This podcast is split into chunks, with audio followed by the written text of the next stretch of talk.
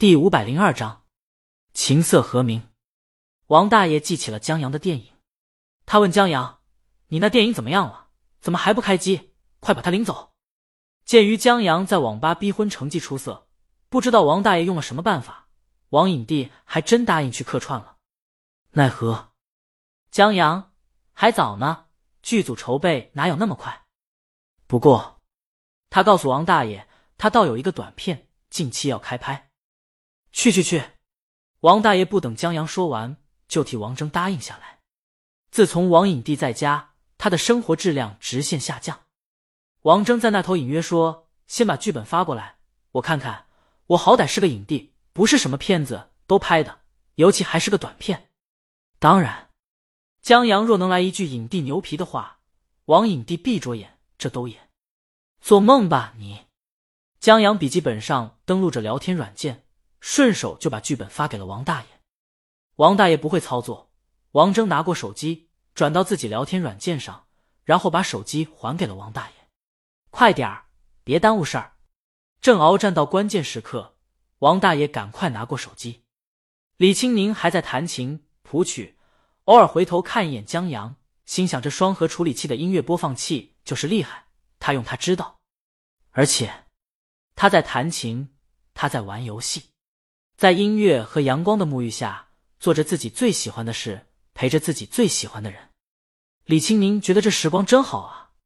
然而，有人觉得很不好。洪老师在门外站挺长时间了。洪老师就是锦鲤工作室的音乐总监，主要负责编曲。当初李清明高价请他过来的。李清明的最新专辑中有两首歌的编曲就由洪老师制作，另外还有《娘子》的编曲。洪老师刚让安远他们录制完一段游戏的配乐，过来交给李清明听一下。但刚走到门口，正要敲门，洪老师听见了琴音。这间声乐厅虽然做了隔音，但站在门口还是能听见琴音的。这段琴音阻止了洪老师敲门。洪老师作为国内的顶级音乐人，在古典音乐上虽然没有李清明的演奏水平，但欣赏水平还是有的。这段钢琴曲的旋律特别的优美。更为关键的是，他从来没听过，听起来像是拉赫的作品。但拉赫的音乐在钢琴比赛中是热门曲目，洪老师也听过各种钢琴名家演奏的拉赫作品，唯独没有听过这一首。当然，这倒也不是说洪老师有多么好的记忆能力，能记住拉赫的每一首作品、每一段旋律，而是一个人在听遍一个音乐家的作品以后，即便不记得，在听到的时候。一定认得出来，但现在他听到的这首钢琴曲，只有陌生，还有惊喜，就好像到了一个陌生的景区，有着山重水复疑无路，柳暗花明又一村的惊喜。这首绝对没听过。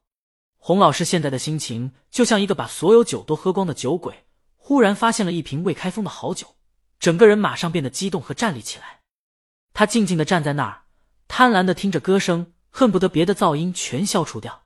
然而，琴房里偏偏有一个特别大的噪音，他当然听得出来，这是大魔王老公江阳的声音。以前，洪老师就不是很理解李玉为什么嫁给他。后来，听说他是江阳，一个年轻的作家。虽然洪老师没看过他的书，但稍微理解了一些。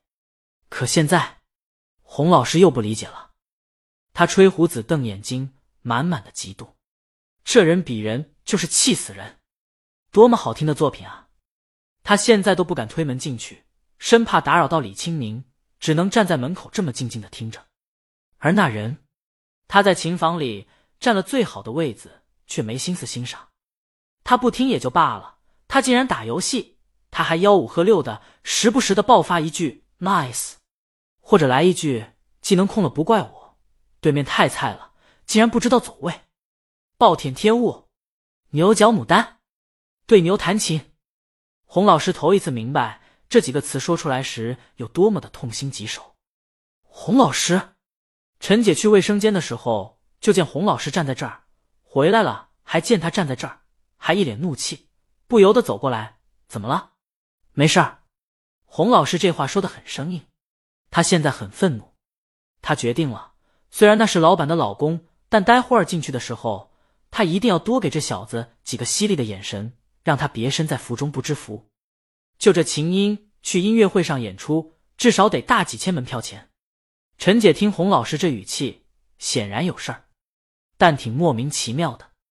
陈姐左思右想，忽然想：难道是敲门？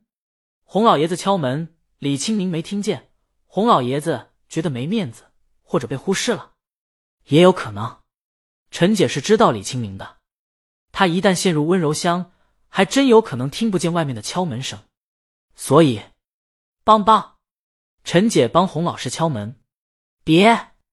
洪老师急了，这要是打扰到李清明，无论是正在谱曲，还是正在演奏，都是罪过。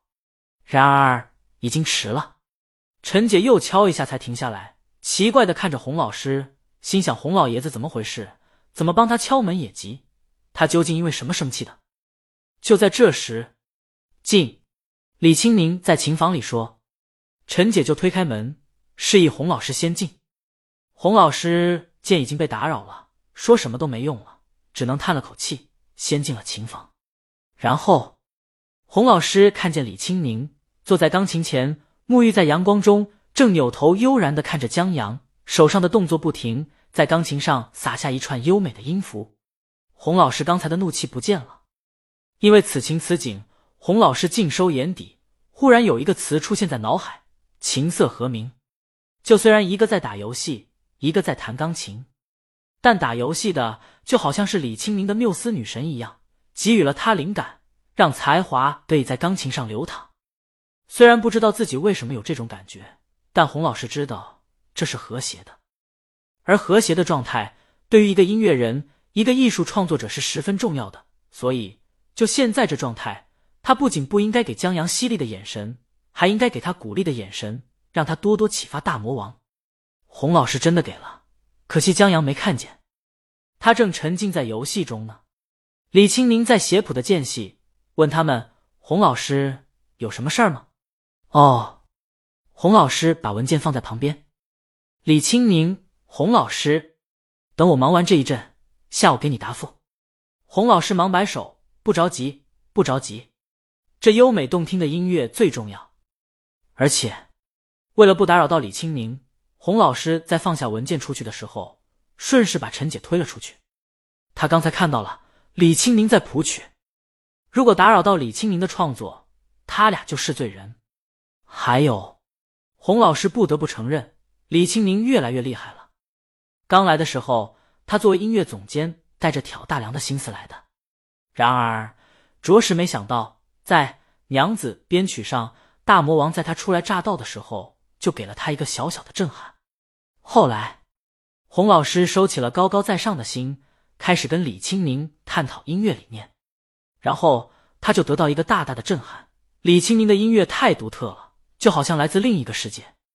本来，洪老师作为圈内顶级的音乐制作人，请他的人还是不在少数的，甚至有人出价比李清明的出价更高。而音乐制作人跳来跳去。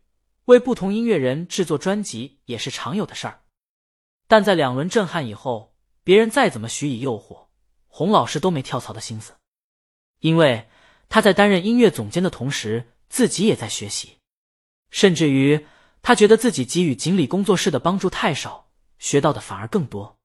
在锦鲤工作室，他的音乐视野和知识都得到了很大的补充，他相信有一天他也可以学会鲤鱼的这种音乐风格。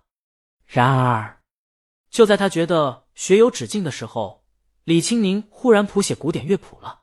洪老师大受震撼，就刚才的作曲，还真不是他能写出来的。他这辈子就只有崇拜和仰望鲤鱼的份儿，这就是真正的天才吗？洪老师不得不承认，鲤鱼已经在他难以企及的境界了。